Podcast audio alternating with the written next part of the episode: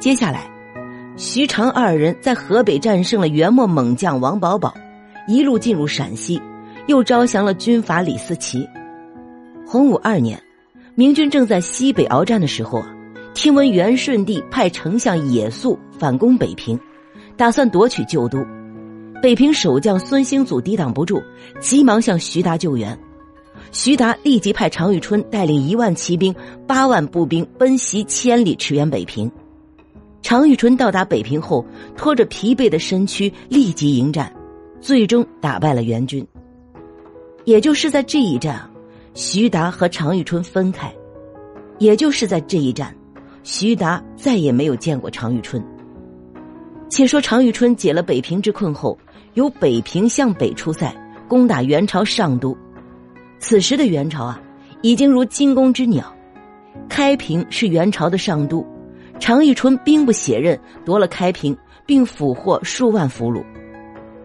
元朝有三大都城，即大都、上都、中都。这三大都城被常遇春攻破了两个，再加上老常在攻打陈友谅、张士诚时立下的不世之功。有人说。朱元璋的江山有一半是常遇春打下的，虽然太过夸张，但并不是完全没有根据。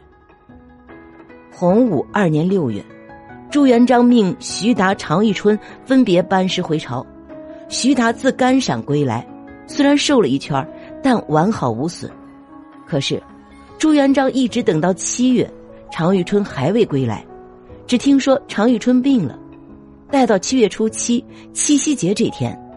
常遇春拖着病体走到河北柳河川的时候，突然去世，年仅四十岁。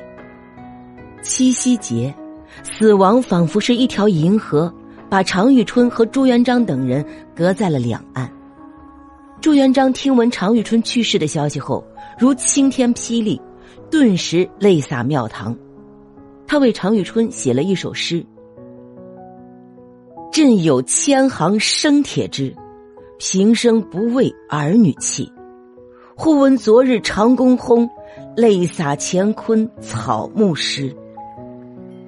朱元璋心硬如铁，一辈子很少为了儿女情长而流泪，但听闻常遇春病逝的噩耗后，他泪湿草木。常遇春去世时年仅四十岁，他从投奔朱元璋到病逝，一共经历十四年，从十四到四十。一代名将如昙花一现，又如恒星长明。常遇春死后，朱元璋命人画了他的画像，经常缅怀。事实证明，朱元璋对常遇春的感情非常深厚。从三个方面可以看出：第一，朱元璋追封常遇春为开平王，配享太庙。礼部建议以功臣礼下葬，朱元璋觉得规格不够。礼部又建议以宰相之礼下葬，朱元璋觉得规格还是不够，最终，他决定仿照宋朝开国宰相赵普的葬礼安葬常遇春，因为在历史上，赵普的葬礼是臣子中规格最高的。第二，洪武三年，朱元璋大封功臣，当时封了六位公爵，史称开国六公爵，即魏国公徐达、韩国公李善长。郑国公常茂，宋国公冯胜，曹国公李文忠，魏国公邓玉，这六位公爵啊，其中五位都是货真价实的大功臣，只有常茂是二世祖，也就是将二代。不为别的，就是因为常茂是常遇春的长子，朱元璋愿意把欠常遇春的东西补偿给他的儿子常茂。第三，常遇春去世两年后。朱元璋为十六岁的太子朱标选妃，在候选名单中啊，朱元璋独独挑中了常遇春之女常氏。要知道，开国太子啊，一般需要强有力的外戚支持。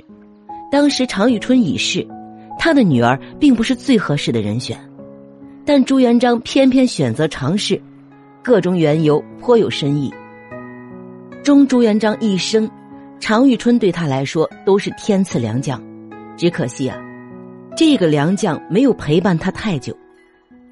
有一点需要说明，常遇春是在朱元璋登基前两个月北伐元朝的，是在洪武二年七月病逝于班师回朝的路上。也就是说，常遇春并没有见过朱元璋穿龙袍的样子。换句话说，常遇春虽然活到了洪武二年，但他只见过朱元璋，并没有见过洪武大帝。所以，很多历史剧写洪武初年的故事，说朱元璋下朝后和常遇春如何如何，其实是无稽之谈。朱元璋晚年屠戮功臣，常遇春的过早离世是遗憾，但却又变成了幸运。有人说，如果常遇春能活到洪武晚年，他或许也难逃朱元璋的屠刀。但是历史没法假设。纵观明史。朱元璋对常遇春的重视和喜爱是绝无仅有的。当初，常遇春用兵喜欢滥杀，朱元璋曾告诫他：攻克了城池以后不要滥杀人，攻城以后不要过多杀人。得到了地方没有老百姓，就是一座空城，那有什么好处啊？于是啊，常遇春改掉了滥杀无辜的习惯。在朱元璋早期，他最钟爱的将领有三个。即邵荣、徐达、常遇春，其中邵荣是朱元璋最早期的战友，后来背叛了他，朱元璋不忍心杀之。常遇春则说：“我生而忠义，不愿意和不忠之人为伍。”朱元璋最后杀了邵荣，从此对常遇春更加喜爱，因为他看到了常遇春心中的忠义。常遇春此人不仅文武双全。而且情商也很高。有一次啊，朱元璋夸他兵不失虑，民无所扰，治军甚严。常遇春不但不居功自傲，反而说：“这都是你教的好，我不敢居功。”朱元璋非常喜欢常遇春的性格。中朱元璋一生，他对常遇春的情感包含三种：信任、感激和痛惜。因为常遇春的性情是确实难得的率直无私，他要真活到了洪武晚年，或许会成为朱元璋的托孤重臣，也未可知。朱元璋曾说过：“继其开拓之功，以十分言之，遇春居其七八。”意思是啊，假如朕开国有十分的功劳，那常遇春能够占七八分。从这句话就能看出常遇春对明朝的贡献。以及在朱元璋心中的地位，张廷玉在《明史》中把徐达、常遇春并列为一传。在评价徐达时，他说：“持重有谋，功高不伐，自古名士之左，无以过之。”在评价常遇春时，却用了另一套词汇：“开平摧锋陷阵，所向必克，智勇不在中山下。”《明史》的写法非常有趣啊。先把徐达夸了一番，最后却说常遇春在各方面都不输给徐达，仿佛是用徐达做绿叶来衬托常遇春的高光。本集播讲完毕，关注主播了凡先生，听书不迷路。